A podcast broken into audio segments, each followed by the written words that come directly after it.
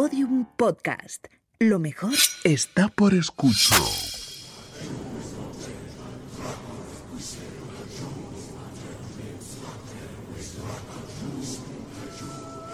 Elena, en el país de los horrores. Con Elena Merino en Podium Podcast. Hola, ¿qué tal mis queridos secuaces? ¿Cómo están? Bienvenidos a El País de los Horrores. En más de una ocasión, en tertulias de madrugada con mi añorado y mi muy llorado amigo Juan Ignacio Blanco, que como todos ustedes saben era una verdadera enciclopedia andante de casuística criminal, de hecho volcó parte de todo su catálogo casi infinito en dos enciclopedias online que son Marderpedia y Criminalia, pues en más de una ocasión, como les digo, él me sorprendía diciéndome es muy fácil deshacerse de un cadáver para que no lo encuentren nunca más. Y oírle decir esto a mí me, llenaba de zozobra porque Juan Ignacio no solía dar puntadas sin hilo cuando reflexionaba sobre el mundo criminal, pero claro, al mismo tiempo yo pensaba que, de ser así, de tener razón él, el mundo entero era un gigantesco cementerio ilegal de muertos sin nombre, que nunca habían sido descubiertos. ¿Era eso o los asesinos desconocían algo que el viejo periodista sabía muy bien? ¿Por qué? Pues porque casi todas las historias que conocemos de asesinatos empiezan por el final, empiezan precisamente por el cadáver, por el hallazgo del cadáver. No compartía yo exactamente esa visión con Juan Ignacio. No creo que sea tan fácil hacer desaparecer definitivamente a una persona. No es tan fácil, salvo excepciones, claro. Por ejemplo, que esa persona sea, ya en vida, un fantasma. Alguien a quien nadie espera, a quien nadie busca, alguien a quien nadie echa de menos. Ya saben que el tiempo es fundamental para determinar el éxito o el fracaso de un crimen. Es decir, cuanto más tiempo pase entre su comisión y su descubrimiento, por supuesto más difícil va a ser resolverlo. Y eso incluye también encontrar a la víctima. También está claro que borrarla del mapa será lo siguiente que intenta hacer con ella su asesino después de matarla. Y el modo, pues muchas veces está relacionado también con la firma de ese asesino. Nos da muchísima más información sobre él de lo que él mismo cree, la manera en la que va a intentar deshacerse de sus víctimas. Hay asesinos en serie que tienen un coto de caza, pero también tienen sus propios cementerios. Hay asesinos que tienen rituales para matar, pero también tienen rituales para intentar ocultar los cuerpos. Y hay asesinos oportunistas que solo intentan salir lo mejor parados de su propia fechoría, tratando de que jamás se descubra el crimen, porque tampoco jamás se descubra el cadáver. En algunas películas nos han contado fantasías impresionantes para tratar de conseguir eso mismo, eso de lo que estamos hablando, deshacerse de un cadáver. Entre brumas de la memoria, a mí me suena, creo recordar, un capítulo que me parece que era de la serie de Hitchcock, en la que el asesino trataba de deshacerse de un cadáver dándoselo de comer a las gallinas. Y todos podemos pensar también en la película Aníbal, en la que intentan deshacerse de un cuerpo alimentando a los cerdos. En fin, como digo, son fantasías un tanto impresionantes. ¿O no? ¿O no son tan fantasía? Hace unos años, tampoco demasiados, en 2015, un crimen sucedido en nuestro país impactaba de lleno en nuestra sensibilidad. Los titulares conseguían conmocionarnos con una sola palabra, que tampoco esperábamos nunca leer relacionada con un asesinato. Una palabra que describe un aparato eléctrico. Picadora. Así conocimos a Bruno Hernández, el descuartizador de Majadahonda, aunque en aquellos titulares quizá tendrían que haberle llamado el desmenuzador de Majadahonda, porque según concluyó la investigación, y así lo dio por bueno también la sentencia, esa fue la herramienta, una picadora, la que utilizó el homicida para deshacerse de sus dos víctimas, su propia tía y una inquilina suya, de las que nunca se ha hallado ni un solo resto. Pero claro está, la historia era muchísimo más complicada que esos simples titulares, y la gran Cruz Morcillo, la periodista Cruz Morcillo, la ha rescatado para narrarla como ella sabe hacer, con rigor, con profusión de datos, depurando esos datos para limpiarlos de todo el morbo que se asocia a veces a estos casos y la ha plasmado en su último libro, dentro de la colección de True Crime sin ficción de la editorial Al revés. Es el último título, de hecho, de la colección, que supone el número 10. lo ha titulado La Hermandad del Mal. Y tenemos la suerte que siempre le agradezco muchísimo de que nos visite para hablarnos del libro y del caso. Pues Cruz, primero que nada, muchas gracias. Que sepas que me he puesto en pie para recibirte. Siempre tan linda. No me ves, no me ves, pero estoy en pie. Y no te, no te aplaudo por, por no saturar de sonido y que luego me pegue la bronca nuestro querido Espi. Pero no mereces menos. Primero, por esta joya que nos has regalado a todos los que tenemos mucho interés en la crónica negra, eh, que se llama La Hermandad del Mal. Un, por cierto, título que es lo primero que sorprende del libro, he de decir. Lo cual ya está muy bien, porque, bueno, uno siente curiosidad por decir, bueno, ¿y, qué, de qué habla? ¿De qué crimen habla el nuevo título de la colección sin ficción? Y después porque sé que para que lo consigas has hecho un esfuerzo titánico. Lo sé, yo soy muy consciente y me gusta que la gente también valore eso. A ver, es como tú eres muy, muy observadora, ahora te cuento pues, de a qué viene el título y a lo mejor el otro te, te, te hubiera gustado más, ¿no? Lo que barajábamos. Eh, yo no te aplaudo, yo te abrazaría. eh, Has visto que hay un, en la tipografía remarco, la ER la hemos remarcado en otro color. ¿Por qué? Porque ahora, te lo cuento todo, ¿no? Pero es que la ER es la sílaba más importante en la vida de Bruno, en la vida del protagonista de este libro. Eh, lleva una H delante que va en blanco.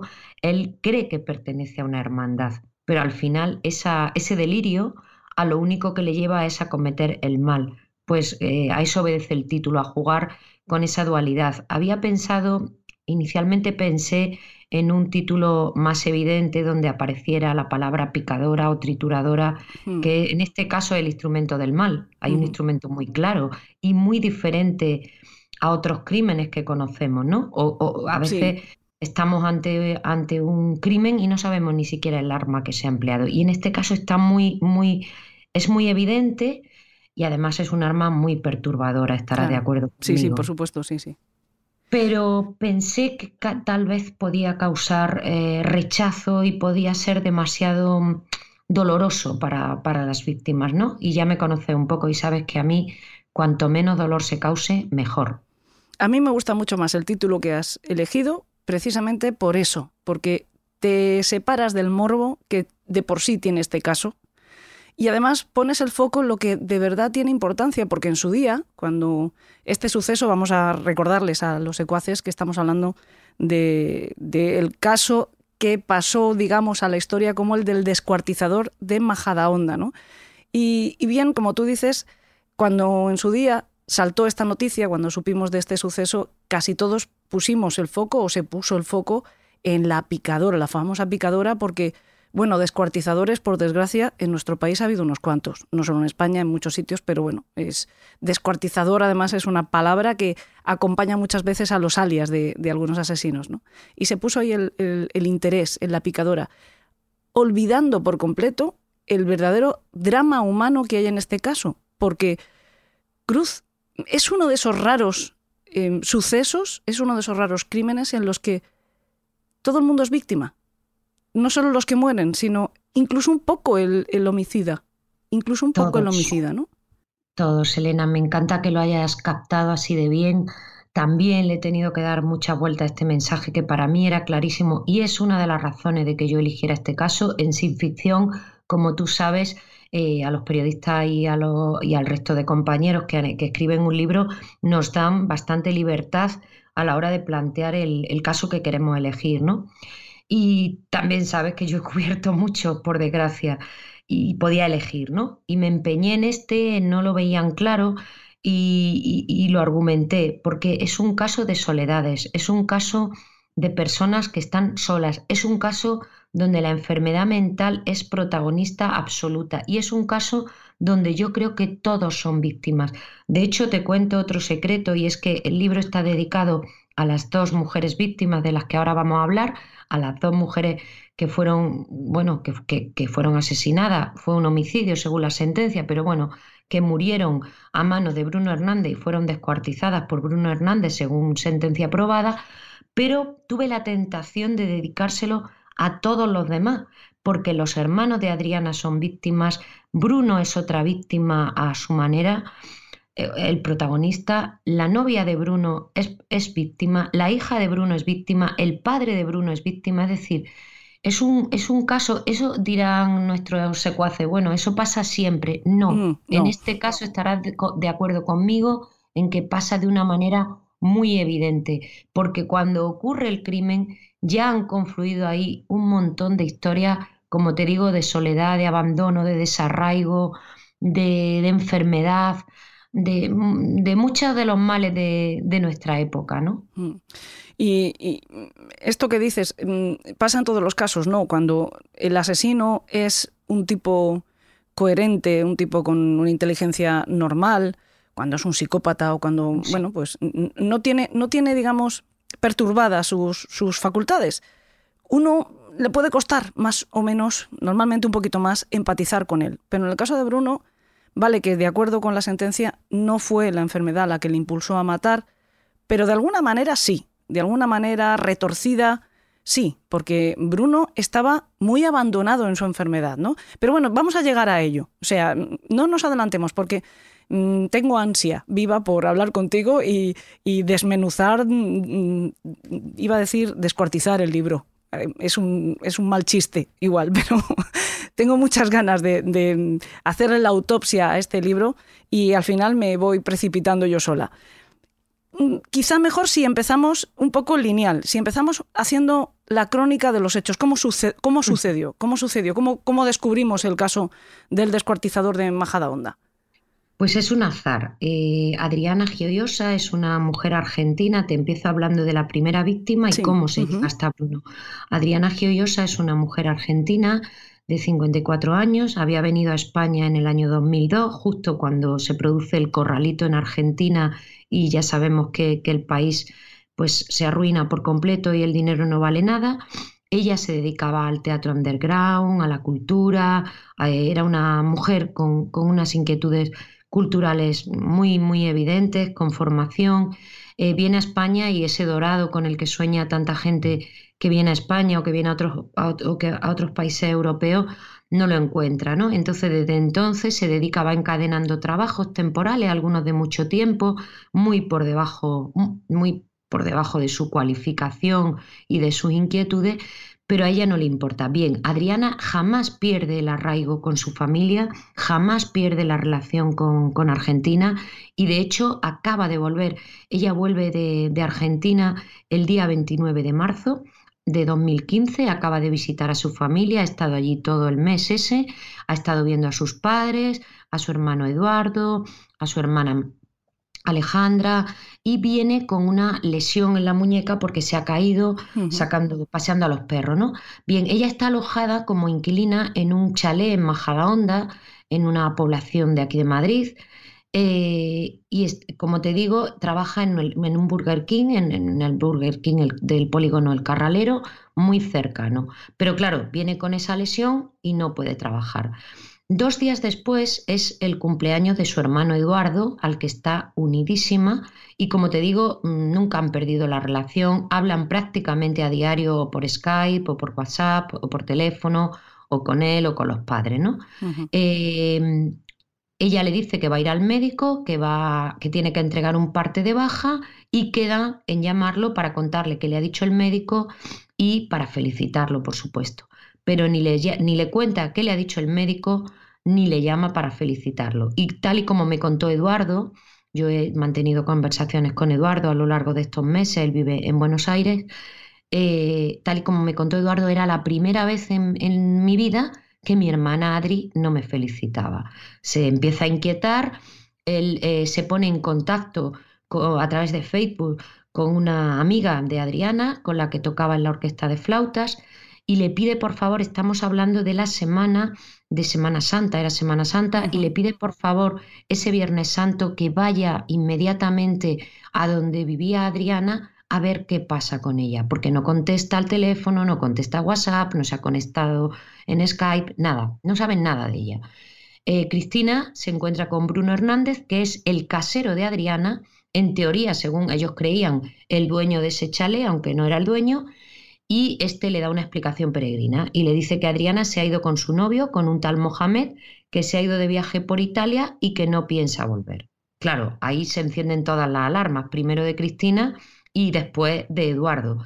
Tan, tan es así que dos días después Eduardo se planta en Madrid, se coge el primer vuelo que encuentra y se planta en Madrid para buscar a su hermana. Y ya estamos en el día 6 de abril de 2015, donde Eduardo va directamente a ese chalet, habla con Bruno, Bruno le da esta explicación peregrina, él intenta subir a la habitación de su hermana, ve la maleta de Adriana, ve toda la habitación revuelta y sale eh, corriendo escalera abajo y le dice a, Bruno una frase que es heladora. He venido a buscar a mi hermana o el cuerpo de mi hermana. Sí, sí que lo es. Sí, cuando, cuando llegas a ese momento en, el libro, efectivamente, confirmo, el escalofrío te recorre el espinazo, porque además te puedes poner en la piel de Eduardo.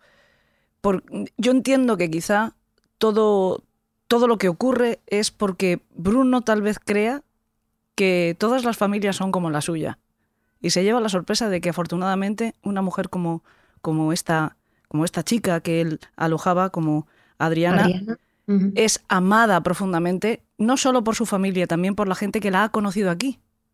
Exacto. porque esa amiga, por ejemplo, que era compañera suya de la orquesta, no le importa, no tiene problema en que sea tarde, en irse a casa, a una casa donde sabía que había un individuo pues bastante escalofriante, hablando de, de escalofríos. Bruno, de por sí, todo el mundo lo, lo describe, los que le han conocido antes o después de saber que además es un homicida, lo describen como alguien raro, alguien perturbador, ¿verdad? Sí, claro, porque eh, luego ya fuimos conociendo a otros inquilinos y todos lo describen así, sobre todo en los últimos tres, cuatro años. Hasta entonces parece que era un chico bastante normal. Yo creo que coincide cuando empiezan a manifestarse los brotes de su enfermedad mental, ¿no? Ahora, ahora vamos a eso.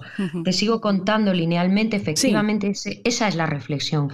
Eh, alguien piensa, Bruno piensa, que nadie va a buscar a Adriana, que Adriana, que su familia vive al otro lado del mundo, pues ya hay otra persona que mm, ha desaparecido antes de Adriana, a la que nadie ha buscado y a la que eh, sus explicaciones han servido para contentar a otras personas, ¿no? Y eh, yo creo que él piensa que va a servir lo mismo, pero como te digo, el plan salta por los aires en cuestión de horas porque Bruno, eh, Eduardo perdón, no tiene ningún inconveniente en cogerse un vuelo y venirse a España. ¿Y qué hace? Pues después de hablar con él, tiene clarísimo que, que, que, esa actitud es sospechosa, sabe perfectamente que su hermana no tiene novio, que jamás se iría eh, de viaje sin decirle nada, que jamás sabría, sabiendo que él iba a venir a España, no habría ido a recogerlo al aeropuerto, por ejemplo, ¿no? Y entonces lo que hace es irse directamente y denunciar la desaparición en el cuartel de la Guardia Civil, ahí mismo en Majadahonda. Y aquí también hay un elemento importante, Elena, porque Adriana tenía, como te digo, 54 años, era una mujer adulta, una mujer sin problema, en teoría.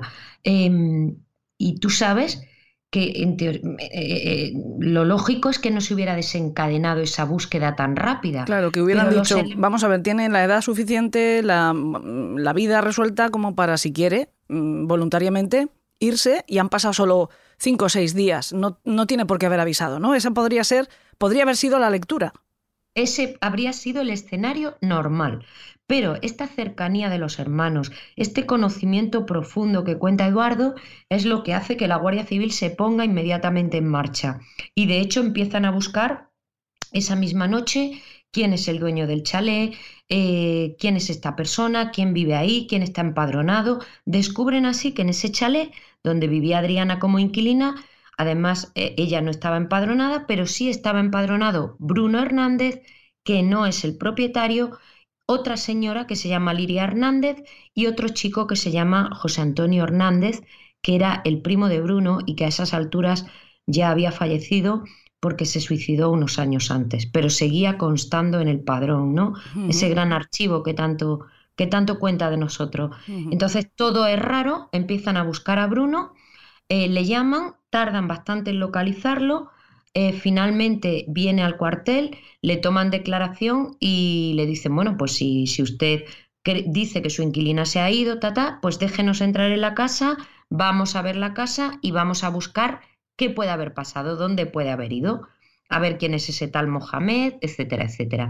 Eh, entran en la casa, en el chalet, unas horas después, como te digo, acompañados por él, sin estar detenido ni nada, él le franquea la entrada y en el momento, y para mí este otro de los momentos de escalofrío, tanto en el papel como por supuesto cuando luego lo cuentan los agentes en el juicio, ¿no? Eh, encuentran una puerta que baja a un sótano, le piden que abra la puerta y en el momento en que empiezan a bajar las escaleras del sótano, los agentes de policía judicial que van en ese momento, los agentes de homicidio, eh, notan perfectamente el olor a óxido de la sangre. Eh, ven que está recién pintado, parte del sótano, parcheado, encuentran un cubo con pintura blanca, encuentran muchos productos de limpieza en la casa, en una casa donde la limpieza no era eh, lo que más abundaba, y encuentran un juego de cuchillo de cocina. ¿no? En ese momento precintan inmediatamente la casa y se lo llevan ya en calidad de detenido. O sea, que son verdaderos sabuesos. Esto es impresionante. Cuando lo lees en el libro, uno puede pensar que es pues una licencia literaria, una forma de, contar lo que ocurre que, tú te permites, ¿no? Que les da ese olor a, sangre, pero sin embargo fue así, fue literal. Ellos fue bajaron. Literal y está, así contado literal, tanto en, sede judicial como en el propio sumario está así contado. Mm, el primer chivato es eh, esa sangre de la tora, ¿no? Que, bueno, pues les impacta en, en el olfato, como digo, de sabuesos perfectamente entrenados. Y a partir de ahí, pues mm, se dedican a buscar algo que realmente no van a encontrar nunca. Uf, esto también es tremendo, ¿no? Ahí empieza la búsqueda, empiezan a tomar declaración.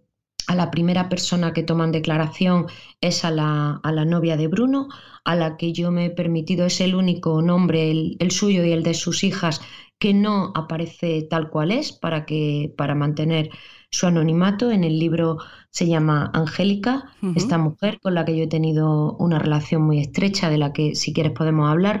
Eh, le toman declaración y lo que descubren a través de los WhatsApp que ella les entrega en ese momento, les remite en ese momento, es que en la última semana prácticamente no se han visto. Una pareja que se veía mm, casi a diario, aunque ella se estaba, se estaba separando, pero ya tenía una convivencia con su marido prácticamente de compañeros de piso desde hacía tiempo, se, da, se dan cuenta de que esa semana él ha estado, él le dice continuamente a ella que ha estado trabajando, que está muy cansado, que no puede más, que ha estado en el chalet y ella continuamente le dice qué hace, qué hace, le pregunta, no sabe qué está pasando, le amenaza incluso con enviarle a la policía y él pierde los nervios. Lo que estaba haciendo Elena durante esa semana en la que Angélica no sabía nada de Bruno, era matar a Adriana y descuartizar su cuerpo.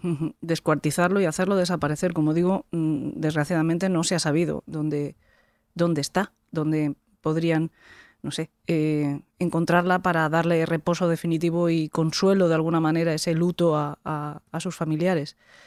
Este personaje, Angélica, eh, es sí, le has cambiado el nombre. En su nombre de verdad tampoco lleva la ER y me llama la atención porque por esa misma razón él le cambia también el nombre. Y cuando la conoce, que la conoce estando él ingresado por uno de los brotes eh, fortísimos que le da, ella estaba ingresada por una fuerte depresión también, coinciden en el psiquiátrico por lo tanto, y él le cambia el nombre, dice, te llamaré Verónica, que sí lleva la E y la R, ¿no? Exacto, por eso te decía que lo de la hermandad era tan importante para Bruno. Quien lleva la ER en su nombre, en su apellido, por su profesión, forma parte de ese núcleo privilegiado eh, al que él cree pertenecer, que le da órdenes, que le manda, etcétera, etcétera. ¿no? La ER es su Dios, eso así, así lo cuenta muy bien Angélica, porque así lo cuenta él. ¿no? La ER es su Dios, es lo que domina sus delirios, lo que domina su mundo cuando tiene los brotes, que los tiene, bueno, o incluso cuando está en un periodo valle, habla continuamente de la ER y yo lo pude comprobar en primera persona, como no le gusta el nombre de ella, eh, porque no, no, tiene la ER y ella le parece una persona especial que merece la pena, le, le llama Verónica, ¿no? De hecho, durante el juicio... Sí, durante el juicio también le, le pone un sobrenombre al abogado que es García Montes, porque no tiene la ER, ¿no? Y le pone Mister, Mister no sé qué para que tenga la... Mister Bigotes. Mister, Bigotes. Sí, sí, y también se lo cambia, también le pone al, al psiquiatra, también le cambia le cambia el nombre, él a todas las personas que le interesa por la razón que sea, si no la llevan, se lo pone. Igual que, como te digo, a las profesiones, ¿no? En el juicio, él, por ejemplo, hace una retaíla, él dice todo el tiempo que no lo recuerda, que no lo recuerda, todo lo que tiene que ver con los crímenes, jamás los ha admitido, jamás ha contado nada sobre eso, ni siquiera dice recordar quién es Adriana, eh, pero lo que, sí, lo que sí hace perfectamente es mm, recordar un montón de nombres de Escribá de Balaguer, para que te hagas una idea, hasta Jorge Fernández Díaz, o sea, desde el fundador del Opus Dei hasta quien era en ese momento el ministro del Interior. Tú fíjate que va tiburrillo, ¿no? Mm, no sé, cualquiera que se te ocurra, Margaret Thatcher. Eh, para él las personas con poder y con relevancia social tienen la sílaba R y también las de su círculo íntimo, ¿no? Y Verónica Angélica, en tu libro, la novia de Bruno, eh, además, durante toda esa semana en la que casi le somete una especie de acoso de dónde estás, porque no sé nada de ti, además de estar chocada porque siempre se veían cada día, etcétera, es un poco porque es la única que vigila de alguna manera la salud mental de Bruno. Es la única que se preocupa por él, que está constantemente vigilando que no vuelva a caer en un brote, que se tome la medicación. Es ella. Sí, es que vamos a situar un poco, si te parece, cómo, es, cómo vivía. Bruno vivía en Móstoles con su padre y con su hermana. Bruno tenía, ha tenido una vida complicada antes de que todo esto pasara. Eh, los padres de Bruno se separan cuando él tiene tres años y el padre se lleva a Bruno, primero se lo lleva a Salamanca, luego se lo trae aquí a Móstoles en Madrid y luego lo lleva a Estados Unidos eh, y a otros países sudamericanos. Eh, Bruno pasa la mitad de su infancia y de su adolescencia viviendo en Estados Unidos con su padre. Después de que pase todo esto, la madre, mm, bueno, después se supo, pero ya había ocurrido antes, fue incluso a quién sabe dónde, al programa de Paco Lobatón para decir que su hijo era un hijo secuestrado.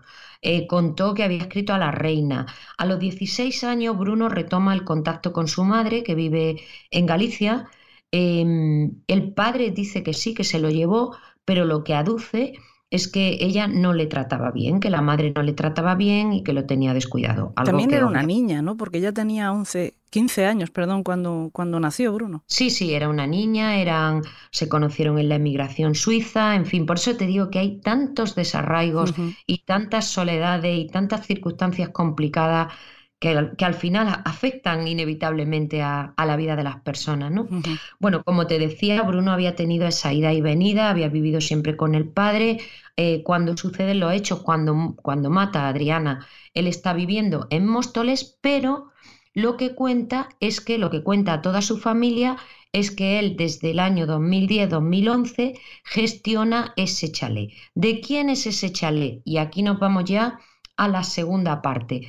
Porque, y enlazo con lo que estábamos hablando antes, cuando la Guardia Civil registra a fondo ese chalet y cuando la Guardia Civil eh, registra a fondo y reproduce la vida de Bruno, dicen, vamos a ver, este chalet es de una señora que se llama Liria Hernández. ¿Dónde está Liria Hernández y quién es Liria Hernández? Liria Hernández es la tía de Bruno, es la hermana de su padre, una de las hermanas de su padre, de Juan.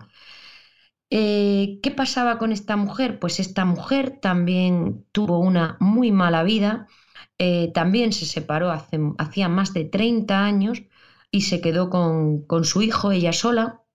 Su hijo, José, eh, se suicidó unos años antes, en torno a 2007 aproximadamente. Y desde que se suicida, Bruno asume un poco el papel de ser el único cercano a esta mujer a la que también había tenido problemas con los vecinos, a la que describen como una mujer difícil, que a la vez estaba enfrentada con, con, el resto de sus hermanos por un tema de herencias. Y aquí viene la gran fractura de por qué nadie echa de menos a esta mujer.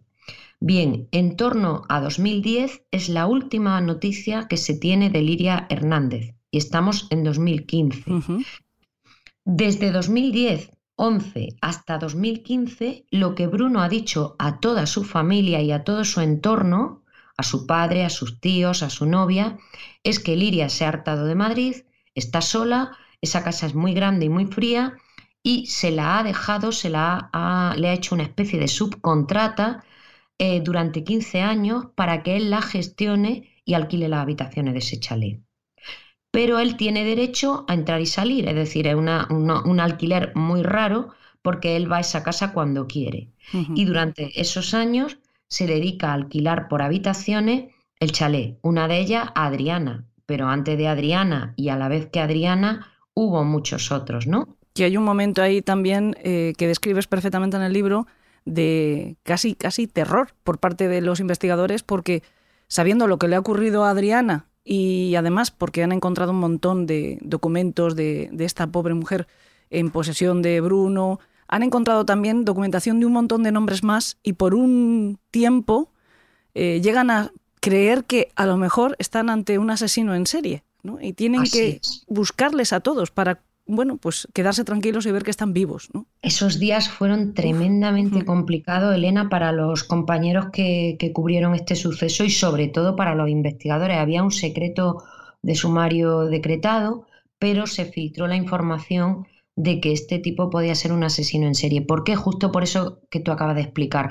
Porque los eh, primero se registra eh, el chalet, pero luego se registra el piso de Móstoles, donde te digo que él vivía habitualmente con el padre, salvo salidas esporádicas o días esporádicos o semanas que pasaba en el chalet. Y ahí encuentran el contrato de arrendamiento de Adriana junto con la documentación de su coche, su pasaporte, sus joyas, en fin, todo lo que uno no se deja si piensa marcharse con un novio o donde sea, ¿no?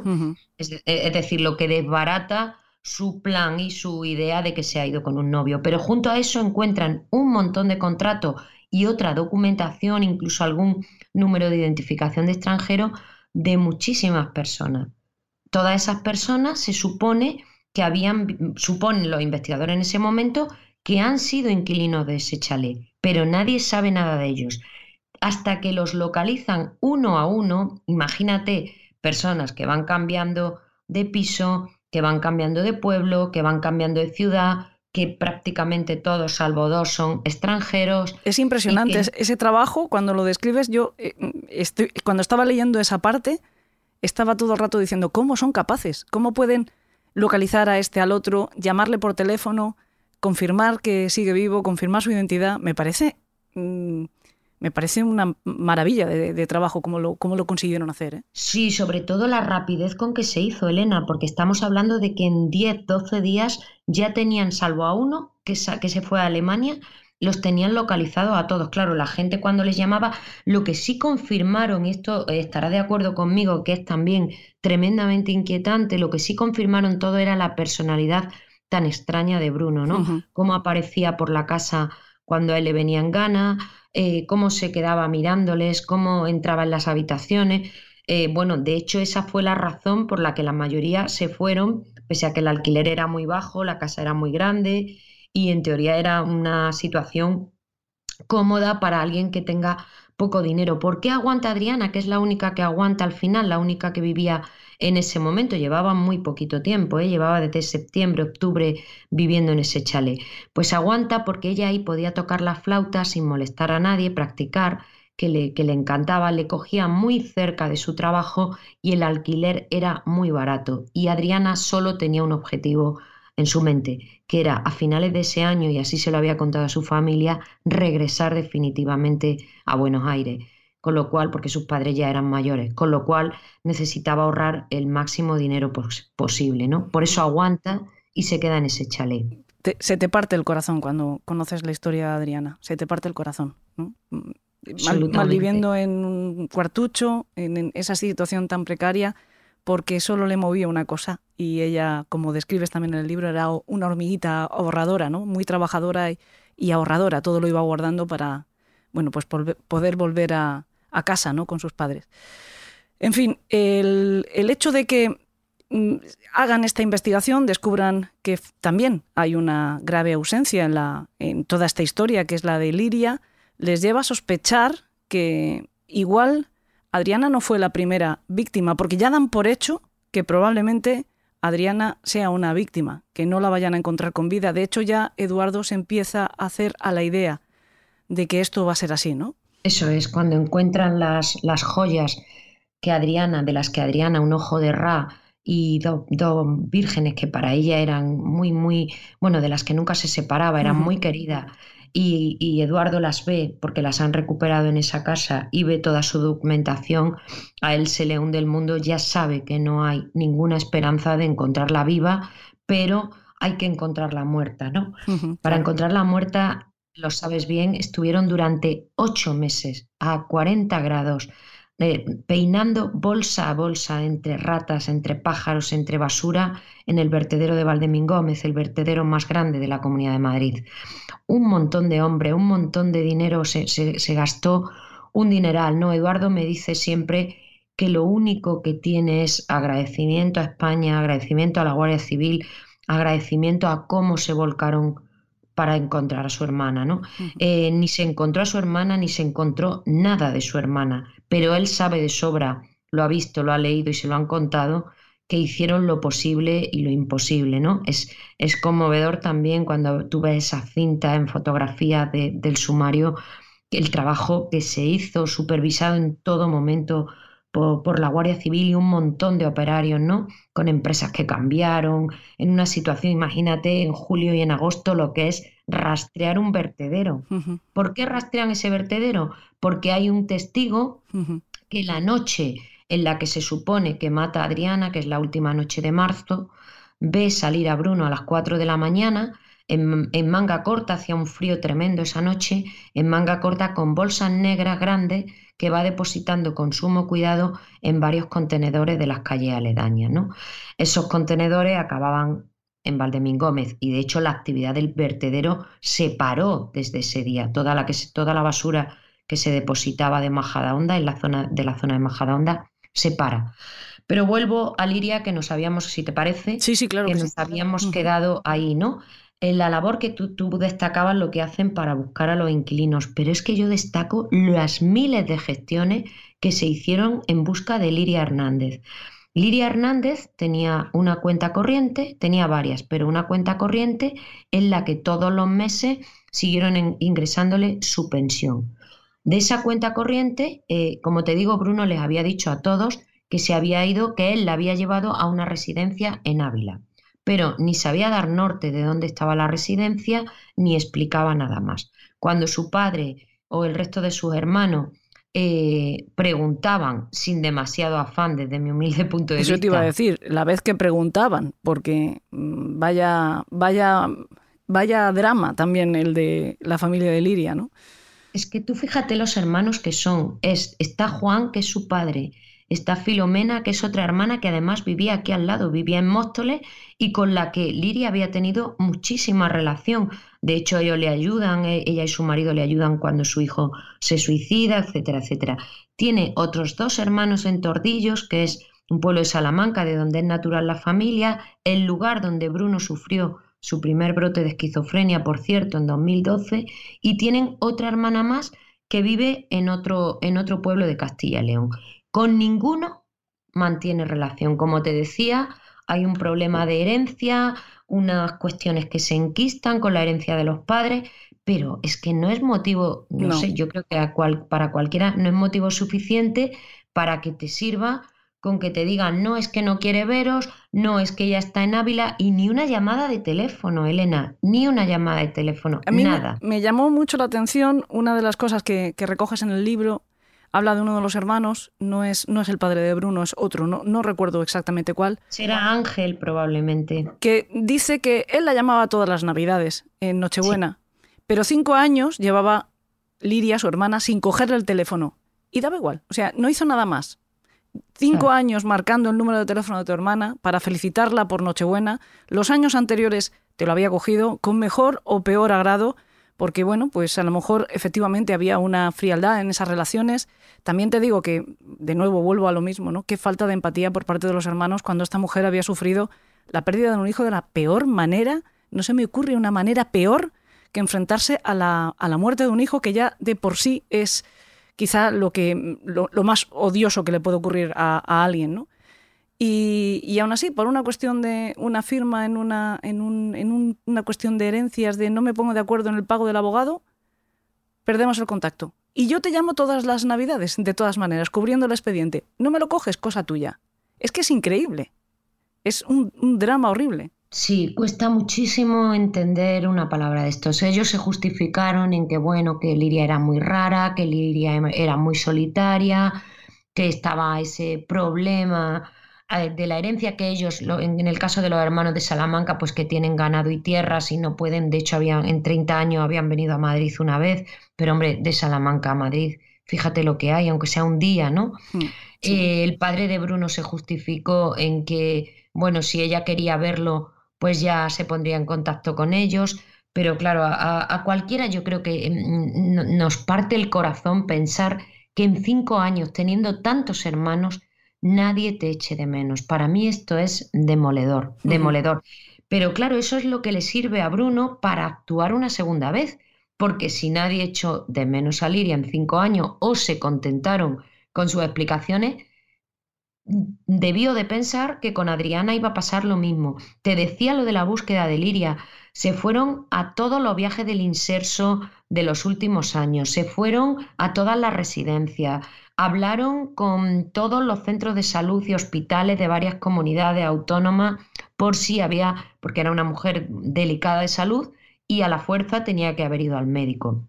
Hablaron con el banco, que aquí también es otra punzada, cuando en el banco una señora que todos los meses iba a retirar el dinero de su pensión se pasa cinco años sin ir y nadie se da cuenta. A nadie le importa, nadie repara en eso, en una cuenta que tenía desde hace un sinfín de años. mm. Es que tú fíjate. Y que sigue activa, porque no es que Y que seguía activa. uno ¿En puede concluir que la persona ha fallecido de forma natural si la cuenta, pues de repente deja de, de recibir, ¿no? Para recibir, sí, ella puntualmente seguía recibiendo la pensión, pero nadie la recogía. Claro, bueno, nadie la recogía, no, es peor todavía, porque ella, como te digo, iba físicamente al banco todos los meses, no va en los últimos cinco años, pero es peor todavía, porque alguien desde una empresa que se llama Obra y Reforma SL, creada por Bruno para esto, retira más de 30.000 euros en ese tiempo, en esos años, en facturas del banco. ¿Cómo se explica? que se sigan cobrando los recibos y que esta mujer no vaya nunca, ni nadie vaya en caja a cobrar su pensión nunca. Una señora que tiene una pensión de 500 y pico, 600 euros y no tiene nada más que su, que su, que su casa, lógicamente, ¿de qué va a vivir? ¿Se va a meter a narcotraficante con esa edad? Mm. tenía 60 años, es que es, no cabe en cabeza, pero, pero lo, que, lo, que, lo que evidencia Elena también es el desapego y la soledad absoluta en, el que, en, el que, en la que se puede convertir la vida de una, de una persona, ¿no? A mí me da, me da una pena terrible Sí. Solo pensarlo, ¿no? Como te digo, después de todas esas indagaciones, llegan a la conclusión de que, de que Liria ha corrido la misma suerte que, de hecho, se lo dice al principio, la Guardia Civil le pregunta a él cuando está en el calabozo, ¿no le habrás dado, le dice el brigada, Miguel Ángel, ¿no? Le dice, ¿no le habrás dado a tu tía Liria el mismo tratamiento que a tu inquilina? Y, y él no contesta, evidentemente, esto en los primeros días. Como te digo, él nunca ha reconocido nada. Y cuando descubren qué es lo que ha pasado y que las sospechas que tenían eh, son ciertas, pues para eso se necesita todavía unos meses más hasta que las pruebas de ADN de, bueno, nos hemos saltado, hemos empezado hablando de la picadora. Sí, es verdad que hay un momento, registro de verdad ya autorizado por el juez, porque cuando la primera vez que entró la Guardia Civil fue mm, porque Bruno les abrió la puerta, les permitió entrar y nos hemos quedado explicando que les dio esa bafada de olor, del olor a la sangre y mm, inmediatamente dijeron hay que precintar porque aquí hace falta una orden judicial y hacer las cosas bien hechas. Es durante ese registro cuando aparece la famosa picadora, además de ese maletín lleno de cuchillos, de hachuelas, de mm, herramientas de carnicero, aparece esa picadora industrial. Sí, Y por supuesto, eh, inmediatamente ya los veteranos mm, suman dos más dos, ¿no? Exacto. Eh, lo- la pintura de la que habíamos hablado, los restos de limpieza, ya en esa inspección ocular muy a fondo recogen pequeñas manchas rojizas que hay que analizar, pero que todo apunta a que son sangre. Y la gran sorpresa y, al- lo que a todos le heló la sangre fue cuando descubren esa picadora Brager para, pa- de carnicería industrial. La descubren de- en el sótano, debajo del hueco de la escalera, tapadas con bolsas de plástico negro. Fíjate que en ese sótano había tenido a un inquilino meses antes, Sí. ¿no? Pero nadie, de todos los testigos, de toda la gente en la que, a la que interrogaron, nunca nadie había visto esa picadora, ¿no? No, o no eran curiosos o la cambió de lugar, pero nadie había visto esa picadora. Esa picadora eh, fue la clave de la resolución del caso eh, y, lo, y lo que confirmó todas las sospechas que, estaban flotando, ¿no? Porque, como te digo, cuando se analiza en profundidad eh, el ADN y se coteja el ADN de Liria con el de sus hermanos, cuando se coteja el ADN de sus hermanos, perdón, con restos encontrados en la picadora, se concluye que hay ADN de Liria. Es decir, en la picadora, y esta es la prueba del, del algodón, como suele decirse, hallaron restos de ADN tanto de Adriana como de Liria Hernández. Porque esta picadora, Elena, y esto también es un punto atroz, esa picadora la compra Bruno Hernández mucho antes, la compra en 2008 y los agentes consiguen probar que se envía desde, a nombre de, se compra a nombre de una sociedad, pero se envía al domicilio de su padre en Móstoles, ¿no? En 2008 estamos hablando, dos años y pico antes de que oficialmente, mm, según se supo luego, desapareciera Liria y siete años antes de la, del crimen de Adriana. ¿no? Evidentemente esto fue definitivo para, para, el jurado, para condenarlo y para declararlo imputable y que sabía y conocía lo que, lo que hizo. ¿no? Sí, porque pese a que, como estamos comentando, es una persona con una grave enfermedad mental, además grave, de verdad, porque además no, está nada compensado, él se salta la medicación constantemente, por lo tanto, pues llega un momento en el que eh, el, brote o el delirio es el dueño absoluto durante el juicio, por ejemplo, o en otros muchos momentos, casi desde el momento de su detención, el delirio parece que es el amo y señor, ¿no? Pero hay una clara planificación, hay una planificación en mucho de lo que hace, incluso eh, se, ha intentado reconstruir, ya que él no, no recuerda nada, no confiesa nada, no ha ayudado para nada a la reconstrucción de este caso, pero se saca una serie de conjeturas de por qué habría matado tanto a Liria, que está claro, para quedarse con el, con el chalet, para quedarse con ese dinero de la herencia de su hijo, entiendo que era lo que tenía, la, gran cantidad de dinero que tenía en esa cuenta, porque él eh, a, partir de facturas gasta treinta y tantos mil, pero todavía quedan casi la misma cantidad dentro de, la cuenta, ¿no? Quedan 26, casi 27 mil euros. Eso es. Eh, está claro que era para eso y dos años antes de, que desapareciera Liria ya ha comprado la picadora sin que sea una persona que ha tenido nunca jamás una actividad en la que requiera una herramienta como esa. Nunca ha sido carnicero ni nada parecido, ¿no?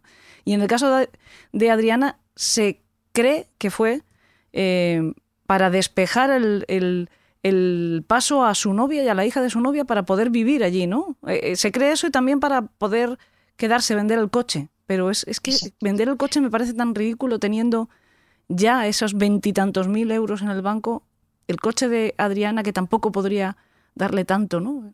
El coche es pueril, lo del coche es otra, es, también muy perturbador, Elena, mm. porque el coche es un coche de segunda mano, viejísimo, que no vale dos pesetas, que, que, no vale nada, nada, mm. pero es verdad que él tenía ya preparados todas las gestiones para cómo se hacía la transferencia en tráfico, había hecho todas las búsquedas, etcétera, etcétera. Lo que hay una frase que me cuenta Angélica, mm, bueno, yo he mantenido contacto con ella desde el juicio hasta ahora. Es una persona que ha sufrido muchísimo, porque como te digo, ella es otra víctima y sigue sufriendo. A ella no la han matado, pero, pero, pero le han hecho un daño irreparable, irreparable. Piensa que Angélica se queda embarazada de su hija la misma semana en la que Bruno está descuartizando a Adriana, sin ella saberlo, claro. Claro. Porque esta, esta mujer tiene una hija mayor de, su relación anterior, que, también estaba muy ilusionada con el novio de su madre. Eso es. Estaba completamente ilusionada con él. Te he desviado eso, exacto. Lo que establece una relación muy buena, porque a Bruno ella le describe como cariñosísimo, muy pendiente, es un tipo muy inteligente y yo creo que si no fuera por esa enfermedad mental, pues sería un tipo con el que da gusto estar. Y entonces ella se enamora profundamente porque viene, mm, Angélica ha salido de una depresión muy fuerte, le han diagnosticado un trastorno también, está, su vida también está en franca descomposición, está a punto de separarse de su marido, ella es, ella es polaca, eh, lleva muchos años aquí en España también, pero siempre queda ese desarraigo, ¿no? Y su hija también se convierte en una, en una buena amiga de, Bruno, su hija que es mayor de edad. Entonces, eh, Bruno quería a toda costa y Angélica también formar una familia, ellos tres, y tener hijos. Y una de las opciones que plantea Bruno piensa que Angélica y Ana son completamente ajenas a la otra vida de Bruno, a lo que Hmm. Bruno está haciendo y tramando. Ellas no tienen ni idea de esto. De hecho, Angélica y Adriana entablaron una muy buena relación de amistad y Angélica la describe como, como una mujer increíble, como una especie de hermana mayor, tan culta, tan inteligente, tan dulce, tan educada, ¿no? Bien, entonces, una de las opciones que plantea Bruno, que en su cabeza cada semana eh, tiene una opción distinta, una semana dice que se van a ir al pueblo de sus tíos, a Salamanca, a vivir. A, a Angélica le horroriza porque ella es mm, de ciudad.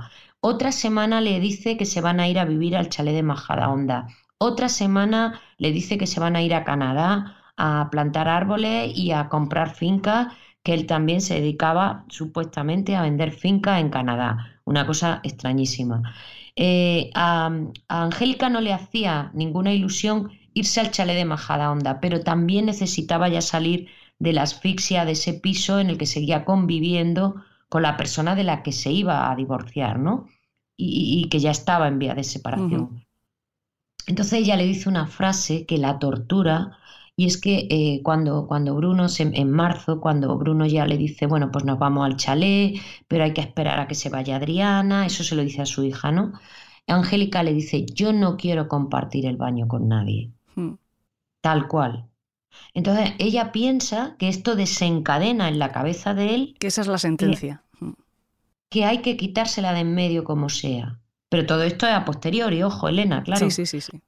eh, que se la tienen que quitar de en medio, pero tú fíjate, otro delirio más, porque era tan sencillo, pagaba 300 euros, tenían un contrato manuscrito sin registrar en ninguna parte por ese alquiler, es decir, que habría sido tan sencillo como, señora, coja las cosas y márchese, que necesito la casa para mí. Hmm. Sí. Pero, Sí, que no tiene. no- lo que pasa es que ella, mm, bueno, pues se, tiene ese sentimiento de culpa también. Me da la sensación de que, eh, bueno, hoy hemos hablado varias veces de, de la empatía. En este programa se habla mucho de la empatía, no es inevitable. Eh, me da la sensación de que en, en este caso hay o extremos de empatía o no empatía. Y en el caso de Angélica nos encontramos con una mujer hiperempática. sí, es una mujer... Es empática con Bruno de una forma, eh, no sé, sorprendente también, muy empática con, con Adriana también. Es una mujer que, que- que es puro sentimiento. Es una mujer extraordinaria. Yo mm, le tengo un cariño tremendo, debo reconocerlo. Es una mujer muy frágil que ha tenido una vida muy, muy dura, que está criando a una hija sola, piensa esto, que la señalaron como la novia del descuartizador, como la cómplice, como la madre de la hija del demonio. Dijeron auténticas barbaridades de ella. Eh, ha pasado un periplo antes, durante y después y sigue. Y, no, no podemos imaginar cómo, cómo tiene que ser la vida de esa mujer, ¿no? Ella es la primera que es consciente de que no se va a curar porque ha seguido la evolución de él durante todos estos años. Tiene, como te decía, ellos se conocen en un hospital psiquiátrico, que ya la circunstancia es muy dura. Ella está en un momento de su vida que ha entrado en barrena, decide apostar por esa relación. En algún momento ella me dice que ella pensó que, el amor y, y los cuidados lo curarían por, por esta, porque al final el padre de Bruno trabajaba 14 horas, él estaba solo, no se medicaba, eh, vivía en su mundo, dormía de día y vivía de noche, daba vueltas por la casa, se lavaba compulsivamente, en fin, todo lo que nos podamos imaginar asociado a la esquizofrenia paranoide que tiene, tenía diagnosticada desde 2012 y a ese arrinconamiento que hacemos con los enfermos mentales tantas veces, ¿no? Y ella pensó que todo eso podría, podría cambiar y apostó por ello. Es una mujer que yo durante lo- los últimos meses y años hablando con ella sobre Adriana, muchas veces ha llorado, muchas veces tiene un sentimiento, imagínate, es que hay Mm, que ponerse claro. en su lugar. Sí, sí, sí. sí. Ella, ¿Cuál es la relación que tienen actualmente ella y Bruno? ¿Siguen siendo pareja? Uf, esto es un poco complicado, Elena. Yo, es Es que por las informaciones que yo he estado viendo, eh, desde luego Bruno ha tenido la suerte, entiendo, la, la fortuna de contar con el apoyo incondicional de la que ha sido, al menos, o la que fue su pareja, su novia, la madre de su hija, pero tuvo su apoyo durante bastante tiempo, ¿no? Tres años después de que fuera detenido, ella todavía no defendía su inocencia porque nadie ha pretendido que Bruno no lo cometió. Lo que defendía era el hecho de que su novio, su pareja, no estaba bien. Era una persona enferma y, por lo tanto, pues no, no, era tan culpable, ¿no? Aunque, aunque al final el tribunal no lo considerara así. Es que, eh, Elena, haría falta, yo, yo fíjate, la sesión del juicio en el que todos los psiquiatras y psicólogos que le han tratado y enfermeros, etcétera, a lo largo de los últimos años, eh, incluida en la cárcel, incluidos los de la Guardia Civil, eh, hacen una dan una lección magistral sobre qué es la esquizofrenia, cómo actúa, qué parte de la vida afecta, qué permite y qué no permite hacer a una persona, hasta qué punto condiciona y no es que eh, yo creo que todos deberíamos mm, grabarnos una clase así a fuego, ¿no? En fin, tú lo has explicado muy bien. Hay una planificación, hay una estafa, hay una falsedad documental. Él falsificó la firma de su tía, falsificó el padrón, sacó el dinero, creó una empresa, compró la picadora, todo eso lo hizo.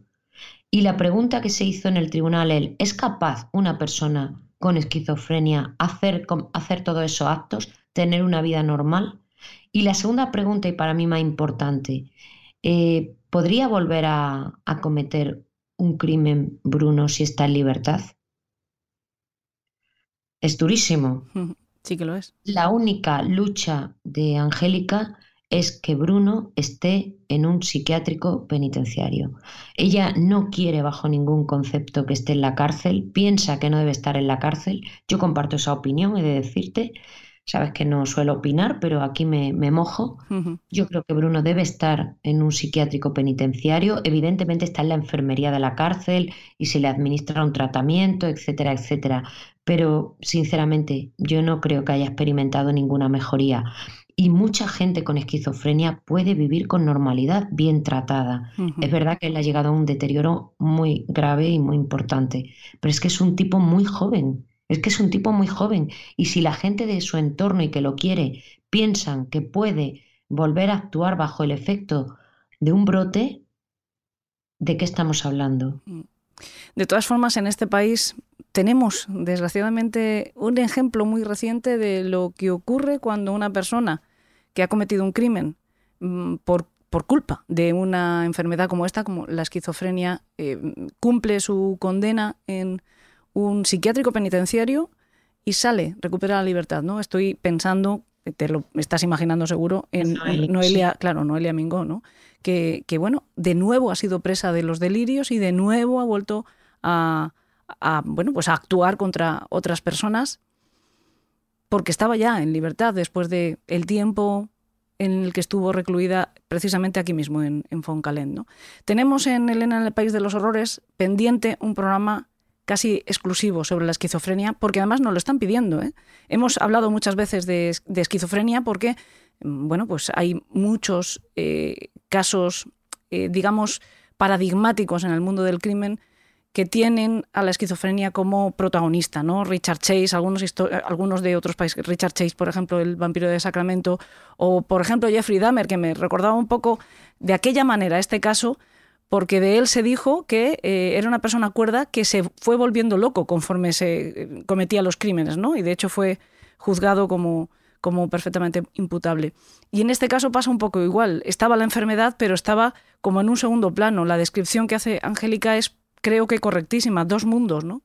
Y desgraciadamente Bruno, en el mundo que todos manejamos, el mundo de la, entre comillas, normalidad, cometió sus crímenes, no en el mundo delirante de su enfermedad mental, según pues finalmente concretaron los, los psiquiatras. A mí me gustaría, yo voy a aprovechar, te voy a poner, te voy a poner un poco en el compromiso, aquí, ahora que no nos escucha nadie, para, bueno, pues si hacemos ese programa especial en el que hablemos de la esquizofrenia, en el que espero contar con, con nuestro psicólogo forense de cabecera maravilloso, y, que bueno, todos nuestros secuaces conocen perfectamente que es Juan Ramón Pereira, eh, pues poder contar también contigo, aunque sea para hablarnos de, de, nuevo de este caso y de toda esa descripción que hacen los psiquiatras y psicólogos para ver si entre todos acabamos de entender cómo funciona eh, este, este, no sé, este problema eh, de salud mental que, que también causa tantas víctimas, incluso los victimarios, ¿no? que era un poco también la reflexión que yo hacía al principio, ¿no? que, aquí pues, hay víctimas,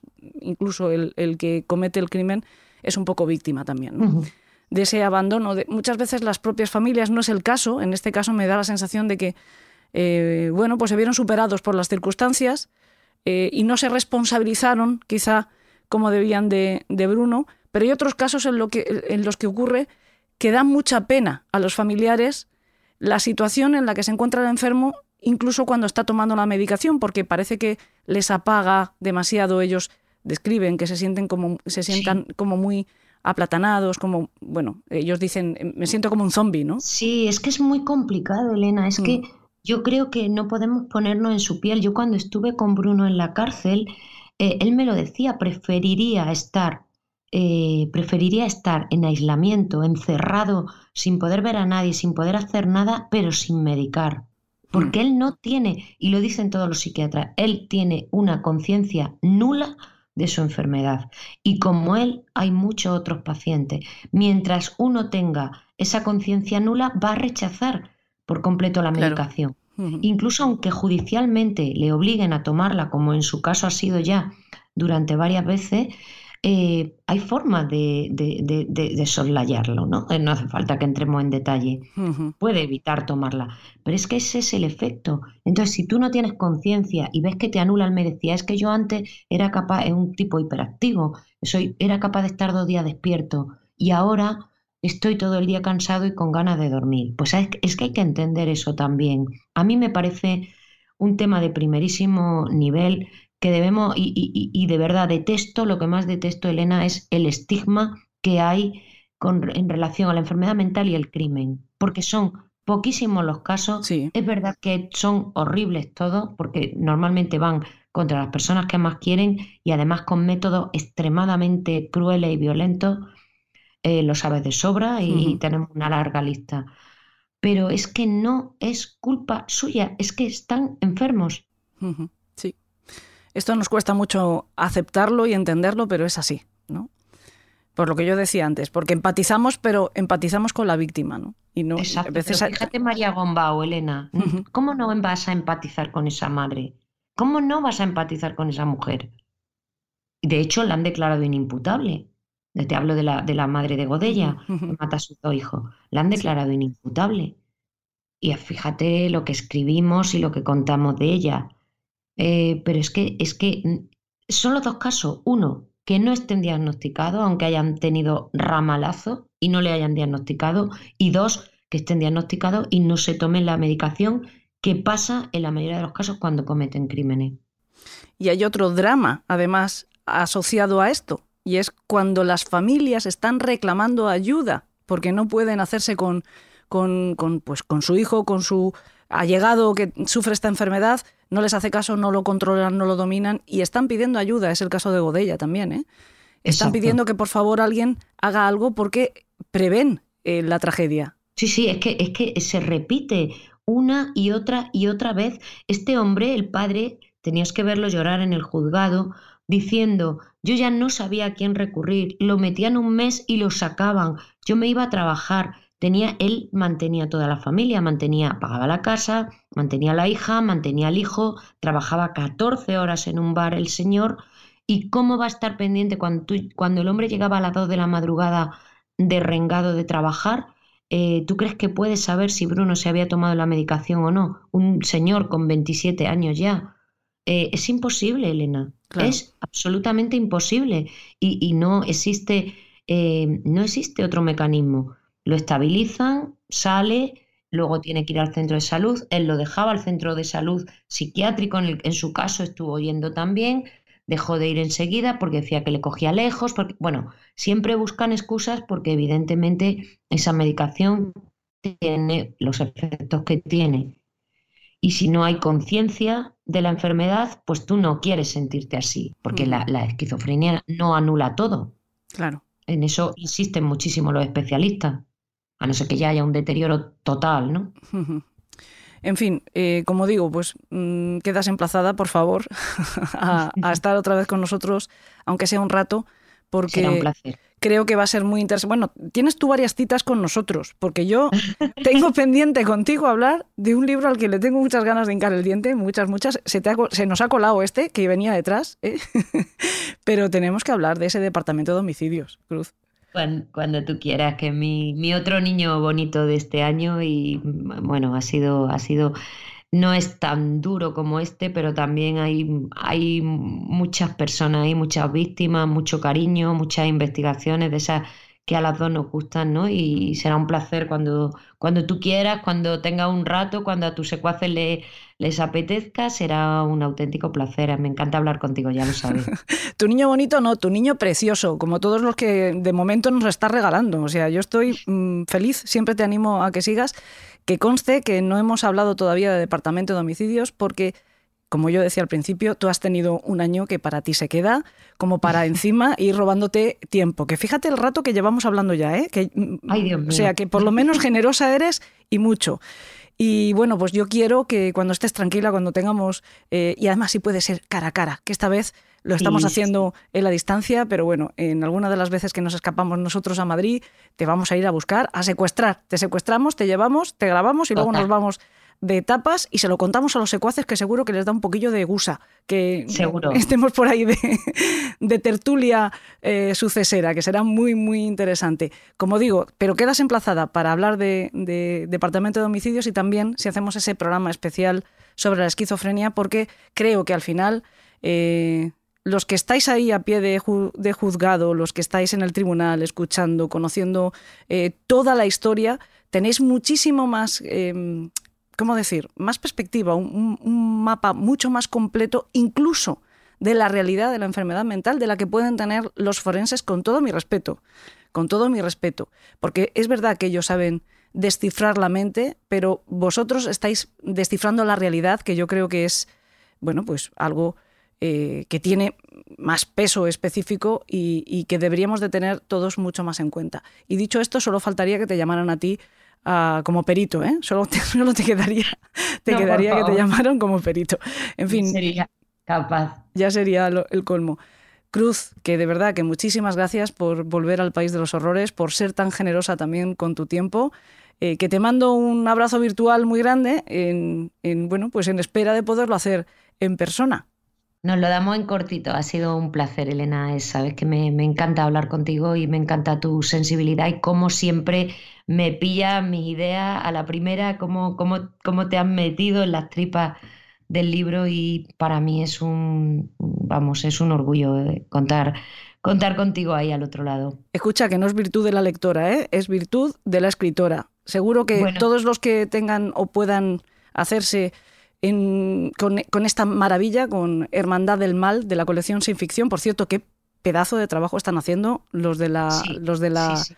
editorial eh, Al revés es, ¿no? ¿Se llama la editorial? Al revés. revés. Con esta colección de Sin Ficción dirigida por Marta Robles, es que es una maravilla, ¿eh? Es Son que- una joyita, son una joyita. Yo, eh, mira, no podía decirles que no, estaba hasta arriba de trabajo, es el número 10, pero es que me he leído prácticamente todos, me queda uno, y son todo una, una maravilla. Mis compañeros han escrito unas pedazos de historia y luego, Elena, y tú lo sabes y acabo, habrás visto que son libros escritos donde no hay una, un- donde no hay nada de ficción, pero donde todo está contado como si fuera una ficción, ¿verdad? Yo creo que se podría leer como una novela cualquiera de ellos. Sí, sí, y de hecho es una de las cosas que te he dicho que me estaba gustando muchísimo del libro. Te decía yo antes, cuando estábamos hablando antes de empezar a grabar, que has cogido un caso que de a priori podía parecer fácil, entre comillas, ¿no? Un caso, una, una persona con una esquizofrenia mata tal, eh, se resuelve. De hecho, no es un caso que haya dado mucho de sí en, en la crónica, ¿no? Eh, Se habló un breve periodo de tiempo, pero hay otros muchos que parece que son mucho más protagonistas durante el tiempo en periódicos, en televisión. Y este, mm, una vez superado el asombro de la famosa picadora, bueno, pues pasó como una especie de segundo plano. Y sin embargo, tú consigues distribuir la información, eh, nos has dado un ejemplo hoy también en el programa, pero en el libro mucho mejor, he de decírtelo, vas distribuyendo la información como si fuera una verdadera novela negra. Entonces esto es una gozada, yo me lo estoy pasando muy bien, no lo he terminado, como sabes, voy por la mitad aproximadamente, pero lo estoy paladeando.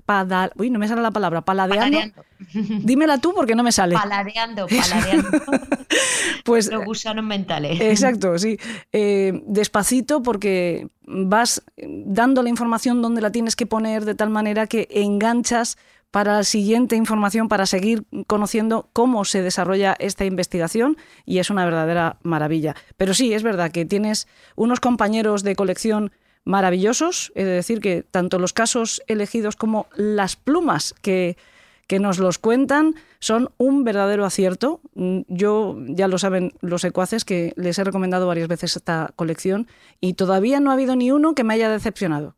A mí tampoco. Y, y además, esto no se ha hecho antes, creo, en España. Estos monográficos atendiendo nuestros propios crímenes. Que... Sí, y sobre todo hechos por gente que muchos de ellos lo hemos cubierto. Sí. Yo creo que también ahí hay una diferencia, ¿no? De una forma más o menos estructurada, ordenada. Eso me parece que es el, el gran acierto, ¿no? Que tienen todo ese paraguas común. Y a mí me gusta mucho la colección. O sea, aunque yo no hubiera formado parte de ella, me parece una, me parece una maravilla para los que nos gusta este, este género, ¿no? Y lo más importante, con objetividad y sin morbo, informando, nada más. En fin, Cruz, que enhorabuena de nuevo, lo has vuelto a hacer.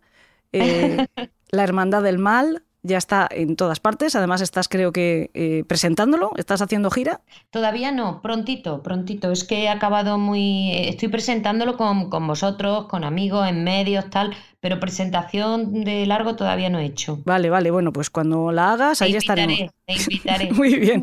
Pues lo dicho, un beso, muchísimas gracias. Gracias, bonita, chao.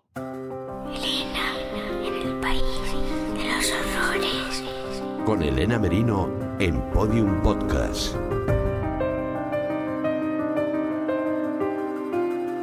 Bueno, ya ven, qué buen momento está viviendo el true crime en nuestro país, qué buen momento está viviendo el periodismo de sucesos, yo creo que como nunca antes. Es verdad, confieso que esto también puede dar un poquito de miedo, porque cuando algo se pone de moda, pues siempre hay algún listillo, algún aprovechado que trata de sacar beneficio con muy poquita conciencia y eso suele generar verdaderos horrores cuando estamos hablando de crímenes. Seguro que ustedes tienen varios ejemplos ahora mismo en mente. Ese afán de protagonismo de quienes deberían de ser meros cronistas o meros técnicos, esa necesidad de generar expectación en torno a sus figuras, la falta de ética, como digo, y hasta de moral, o incluso de humanidad en algunas ocasiones, ha dado lugar a momentos aberrantes que dejan una muesca en nuestra conciencia como sociedad y hasta en nuestra historia. Pero si las cosas se siguen haciendo como se están haciendo en los últimos tiempos, creo que la crónica negra, por fin, podría tener la dignidad y la consideración que tienen otras áreas de la actualidad. Se están haciendo las cosas muy bien, con rigor y con respeto, gracias a profesionales, a compañeros como la persona que nos ha acompañado hoy en el programa, mi admirada y querida Cruz Morcillo, y a otros como Manu Marlasca, también admirado. Bueno, yo admiro a todos los que voy a decir a continuación, a Bea Osa, Alfonso Egea, por cierto, todos ellos tienen libro, son autores de la colección Sin Ficción, que también recomiendo mucho. Pero en esa lista también caben y también cuentan con mi profunda admiración otros periodistas, otros compañeros como Gerard Martí o Jorge Saucedo, autores del Fugitiu, que esperamos tener de nuevo en el programa muy pronto. Y también están en esa lista los que están detrás de la producción del documental Dolores, la verdad sobre el caso Baninkov. En esta nueva crónica de sucesos se están dando enfoques bastante originales, bastante interesantes. Se está atendiendo a las víctimas, se está atendiendo a las historias subsidiarias, se está atendiendo a los aspectos que están por cerrar en cada caso, más que al crimen en sí, más que a la sangre y al morbo. Y aquí a mí me nace decir que por fin. Otro ejemplo magnífico de este nuevo hacer, que también ha pasado por el programa, es el de Canónicas, el podcast de Podium, que narra y contextualiza las vidas de las víctimas de Jack el Destripador. La vida, que no las muertes. En cuanto a Dolores, la verdad sobre el caso Baninkov, pues nos pone a la sociedad frente a un espejo y lo hace por primera vez después de 20 años. Digo esto porque el gran aporte de esta serie documental es haber conseguido el testimonio directo a cámara de Dolores Vázquez. Nos guste o no, otra víctima de ese suceso terrible que supuso la muerte, el asesinato de dos adolescentes, Rocío Baninkov y Sonia Caravantes. Entonces, ¿por qué digo que Dolores Vázquez también fue víctima en este caso? Pues lo fue porque fue condenada por asesinato, el de Rocío, sin ninguna prueba, solo con conjeturas, por un jurado popular influenciado por el perverso retrato que los medios habían creado de ella. Vázquez había sido pareja sentimental de la madre de Rocío, la primera víctima del verdadero asesino de Tony Alexander King. La ruptura de esta pareja en su momento pues no fue fácil ni fue agradable, por lo que Alicia Hornos, la madre de Rocío, pues pudo sospechar de su ex, pero llevó esta sospecha hasta el extremo y los medios encontraron una historia que cebar, el morbo de una pareja de lesbianas, una ruptura y un crimen por despecho. Y también encontraron que la supuesta autora, la que ellos querían señalar como asesina, era una mujer fría, seria y distante. Representaba a la perfección el papel que habían creado para ella. Era suficiente para tildarla de psicópata. Con el hallazgo del cuerpo de Sonia Caravantes, la segunda joven asesinada por el británico, y con él el hallazgo de nuevas pruebas, pudieron resolverse ambos crímenes, el de Sonia y también el de Rocío. Pero Dolores Vázquez ya había estado 17 meses en prisión y aún no era libre, solo estaba en espera de un nuevo juicio con la acusación de asesinato todavía encima, porque el Tribunal Superior de Justicia de Andalucía solo había anulado el juicio anterior por considerar que la sentencia estaba poco argumentada. Pero no la culparon. Como digo, fueron las pruebas halladas en el escenario del crimen contra Sonia Caravantes las que señalaron a Tony Alexander King como culpable también del asesinato de Rocío Baninko. Continúa sin haber noticias de Rocío, la joven desaparecida en Mijas hace ya nueve días. Nadie vio a mi hija en ningún sitio. Yo sabía que algo malo había pasado. La policía ha encontrado en una urbanización de San Pedro de Alcántara un cadáver en avanzado estado de descomposición y con signos de haber sido calcinado. La única sospechosa es Dolores Vázquez. Era como si lo dieran por hecho que era yo y ya no había nada más. Yo no tenía ni voz ni palabra. Yo siempre he creído en la justicia pero ese día dejé de creer. Sé que muchos han hecho caso a esta recomendación de que vean Dolores, la verdad sobre el caso Maninkov que he hecho yo en programas anteriores porque ya hay varios hilos de debate en nuestro grupo de Facebook, pero quiero insistir. Van a encontrar la serie en la plataforma HBO Max. Por cierto, que hoy es el último día para aprovechar la super oferta de pagar la mitad. 4,49 euros al mes para toda la vida. Pero como digo, tienen que suscribirse hoy mismo. Es la última oportunidad.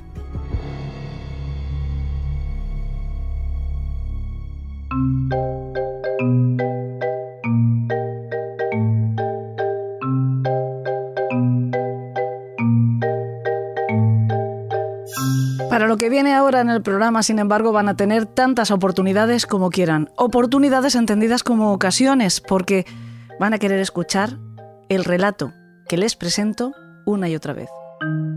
Por si no se habían dado cuenta, acabamos de entrar en nuestro Club de los Marineros Muertos, donde se comparten relatos espeluznantes, pero solo para mecenas. Por eso es un club muy exclusivo, que siempre nos exige algo a cambio para entrar. Según reza nuestro ritual de iniciación, la sombra te pide una única ofrenda, algunas historias, la mejor que tengas, de horror, de misterio, de dolor, de pena. Bien, pues eso es lo que nos dieron y con creces los errores de O'Rabin. ¿Se acuerdan que debutaron la semana pasada? Pues con gran generosidad, que yo agradezco muchísimo y ustedes lo harán también en cuanto escuchen lo que sigue, nos han vuelto a regalar un maravilloso cuento, con sabor a humo y sonido de saxofón. Puro cine negro. Les decía que tendrán ocasión de escucharlo una y otra vez porque van a querer que no se les escape un solo detalle. Se titula Lady Basanti y lo firma Nora Koff.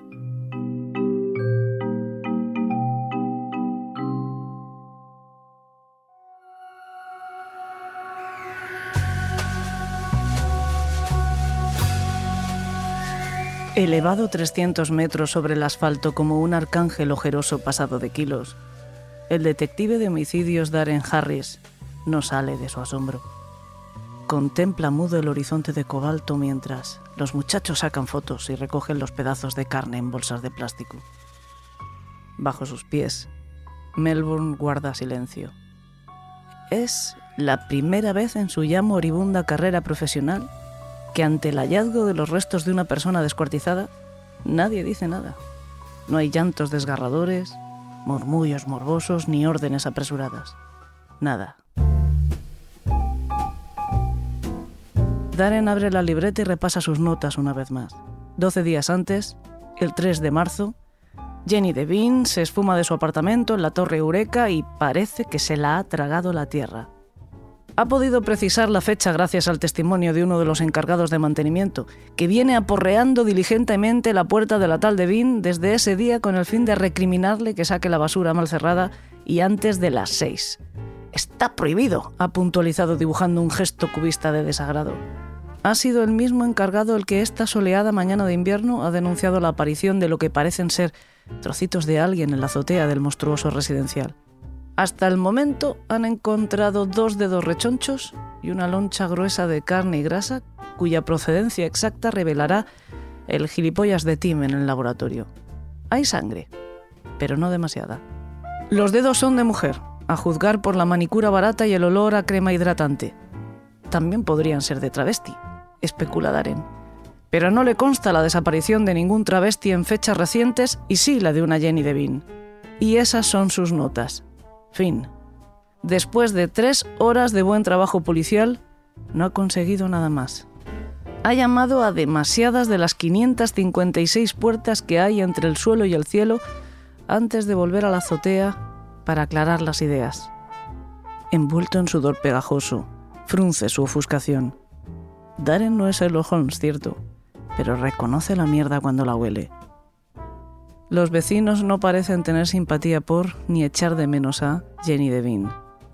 Nadie suelta prenda, y expresiones como zorra maligna o gorda desquiciada han teñido de colores vivos las breves, tensas entrevistas.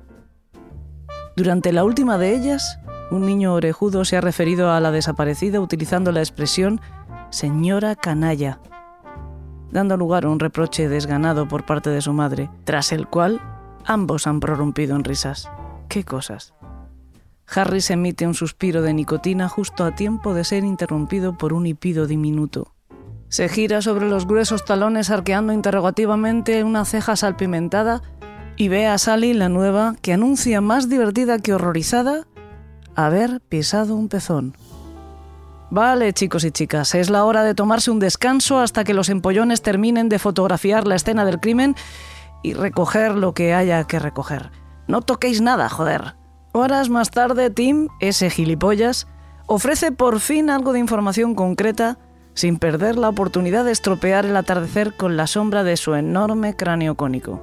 En efecto, anuncia sin vocalizar, se trata de una mujer. La loncha es una papada, los dedos son dedos y el pezón es un pezón pisoteado. Estupendo. 65 mil dólares al año por epifanías como esta. Gracias, Tim. Hay que esperar al resto de los resultados, piensa Harris. Pero si 2 más 2 siguen sumando 4, Jenny Devine ha vuelto a casa. Al menos en parte. Trabajaba como una operadora en una de esas mierdas del teléfono de la esperanza. Así exactamente lo ha consignado el detective Harris en su fiel libreta. Siempre se ha sentido orgulloso de su capacidad de síntesis. Las sospechas justifican el pretérito. Garrapatea a continuación entre paréntesis desiguales. Al coche. En el tugurio donde Jenny desarrollaba su loable labor, no parecen profesarle mayor cariño que en la Torre Eureka. La coordinadora del turno que recibe a Harris, una joven negra agraciada con un par de ojos dulces llamada Anabel, define a la desaparecida como esa insidiosa tortuga vociferante. Ante la reacción desconcertada de su interlocutor, Anabel ríe como un arpa y comenta que es poetisa y ama las palabras. Invita al detective a escucharle declamar bajo el seudónimo de Lady Visanti cualquier jueves por la noche en el Drunken Poet. Harry se sorprende al oírse respondiendo con sinceridad que sí, que irá, y abandona el lugar arrastrando su abatimiento. Una mujer ha sido fileteada en Melbourne y parece no importarle a nadie. A la mañana siguiente la perplejidad vuelve a zarandear la mente somnolienta del detective Harris. arrumbado en la deliberadamente incómoda silla frente al escritorio del teniente Glenn, recibe la orden de no esforzarse demasiado en resolver el caso. Una petición extraña, ya que la identidad de la víctima ha sido confirmada. Sí, le ha comunicado en persona a la forense Ruby Wilkevich hace algunas horas. Se trata de Jenny Devine.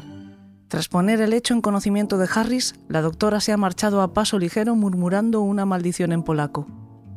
Así que los trozos de carne ya tienen nombre. Sin embargo, nadie los ha reclamado a pesar de que la noticia se ha filtrado a la prensa. Tampoco hay familiares ni amigos a los que ofrecer consuelo fingido. A nadie le importa Jenny Devine. Uno de los más entusiastas heraldos de esa indiferencia es el propio teniente Glenn, que con inexplicable vehemencia ha declarado que Jenny Devine puede arder en el infierno por lo que él respecta. Añade que, además, la fiscal ni siquiera se pone al teléfono. Y esta ciudad está llena de personas buenas y honradas que necesitan la ayuda del departamento. ¿A qué se debe la imparable corriente de odio que cubre y arrastra la historia de Jenny Devine como un río furioso? ¿Quién era esa mujer abominada? Darren Harris sabe que cuando el mundo se vuelve así de extraño nunca es demasiado temprano para un trago. Se despide de Glenn y dirige el timón hacia el Mesa Verde, en la calle Swanton. Una vez allí, escudriña la espuma de la cerveza en pos de iluminación. Todo el mundo detesta a Jenny Devine y nadie la echa de menos.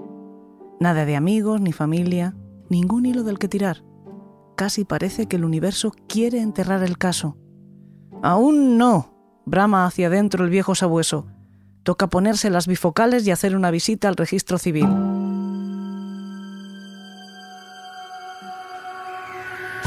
...39 horas después de que Sally aplastara sin remordimientos el pezón reseco de Jenny Devine bajo su pequeño pie de bailarina, el detective Darren Harris golpea con los nudillos la puerta de la señora Emily Jones, apellido de soltera según la libreta, en el hogar para jubilados Kalina Keren Delany. Después de haber conducido una hora y media, es recibido por una anciana desdeñosa que no le ofrece agua ni asiento. La madre de Jenny es baja y gorda y huele al canfor. La cara, redonda y velluda en su trémula base, está coronada por una verruga marrón que amenaza con saltar de su frente y empezar a bailar. Desde una distancia prudencial, Darren profiere condolencias y pregunta a Emily acerca de su hija. ¿Cómo era su relación?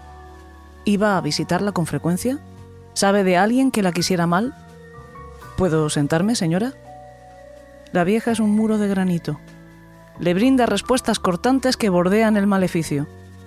Dice que lo deje estar, que su hija era un mal bicho. Dice que si está muerta el mundo es un lugar marginalmente mejor.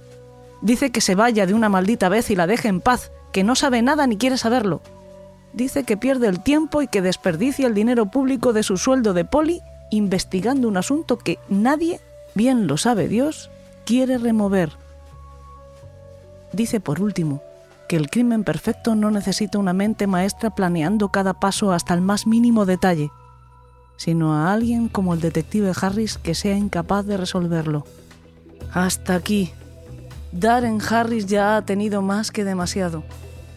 Está harto y cansado. Tiene los pies hinchados, le duele la espalda y suda como un cerdo. Este es su último caso antes de jubilarse y pasarse el resto de su vida bebiendo cerveza y pescando, pintando cuadros horribles en pijama, disfrutando de las mañanas de domingo comiendo helados en la calle Collins antes de que la pequeña Kylie descubra que su abuelo es un viejo aburrido. En resumen, oliendo las putas flores. Inmerso en tales pensamientos, asiente en silencio con la mirada recostada en el futuro y se da la vuelta hacia el pasillo rosa que conduce a la salida. Echar a perder sus últimos días en el cuerpo por una mujer cuya muerte parece ser motivo de regocijo para toda la ciudad. Enemistarse con Glenn, con la fiscal, con el mundo en general sufrir un infarto por una persona sin corazón? No vale la pena. Cierra la puerta, Darren. Cierra el caso. Cierra tu carrera. Ya en el vestíbulo, el detective Harris se toma un instante reposado para apuntar en su libreta lo siguiente. El crimen perfecto es aquel que no se resuelve. Punto final. Deposita a su leal compañera de pesquisas en la papelera y sale a la mañana tibia y amable. Mira al sol color melocotón y sonríe. Gracias por su colaboración, señora. Que tenga un buen día. Vete a la mierda, Tim. Recítame algo, Lady Visanti. Descansa en pedazos, Jenny Devine.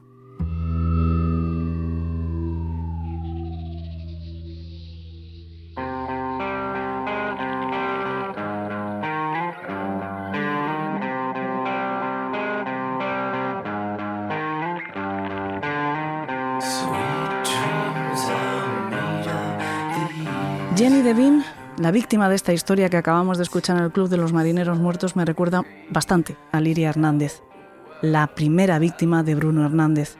Nadie las echaba de menos. Nadie era consciente no ya de que hubieran desaparecido, sino de que hubieran muerto. Y nadie hablaba bien de ellas ni siquiera después de que eso hubiera ocurrido, ya saben, el convencionalismo social de que hay que hablar bien de los muertos. Pues ni de Jenny Devine, este personaje de ficción, ni de Liria Hernández, que era de carne y hueso. Y a mí esto me hace pensar. Siempre buscamos la falta de empatía en el perfil de los asesinos. Buscamos la falta de empatía como rasgo del psicópata. Y nosotros que sí empatizamos, solemos sentir una profunda compasión por las víctimas secundarias de un crimen. Sentimos compasión por los padres de la víctima, por los hermanos, esposos, esposas. Y sin embargo, en casos como el de Liria, su sobrino y asesino tiene un cuadro psiquiátrico bastante más complejo que el de un psicópata. Pero, ¿y sus familiares? Esos que no la buscaron después de cinco años sin saber de ella. Esos que cumplían expediente llamándola en Nochebuena, pero que si no les atendía el teléfono, insisto, durante cinco años consecutivos, ni se molestaban en dar la voz de alarma ni intentaban averiguar qué le pasaba. Y tengamos en cuenta que todos sabían que estaba sola en el mundo después de su divorcio y de la muerte de su propio hijo. Se fiaban de lo que les decía Bruno, era la excusa, un tipo que decía trabajar para varios gobiernos y ser víctima de una conspiración china. A veces no hay que matar a nadie con nuestras propias manos para matar a alguien. A veces no es necesario acabar con la vida de otro para matarle. Basta con abandonar. En fin, esta es mi reflexión. Me encantaría que volvieran a escucharnos la semana que viene. Toca programa para mecenas, así que si quieren unirse a la banda, los que no se hayan unido ya, pueden hacerlo tanto en nuestro canal de iVoox como en Apple Podcast. Encontrarán que hay un programa quincenal que solo se puede escuchar si se suscriben. Les costará un euro y medio al mes, solo un euro y medio al mes y no les dará acceso únicamente al programa de la semana que viene, sino a más de ocho temporadas completas de Elena en el País de los Horrores y a decenas de contenidos exclusivos bajo suscripción. Muchísimas gracias de nuevo a nuestra querida Cruz Morcillo por hacernos disfrutar del buen periodismo de sucesos. Y gracias, por supuesto, a nuestros queridísimos compañeros de Yes We Cast por hacernos disfrutar del buen sonido. Y gracias, por supuesto, a cada uno de ustedes, mis secuaces, por darle sentido a todo esto. Les espero la semana que viene. Hasta entonces que tengan dulces sueños.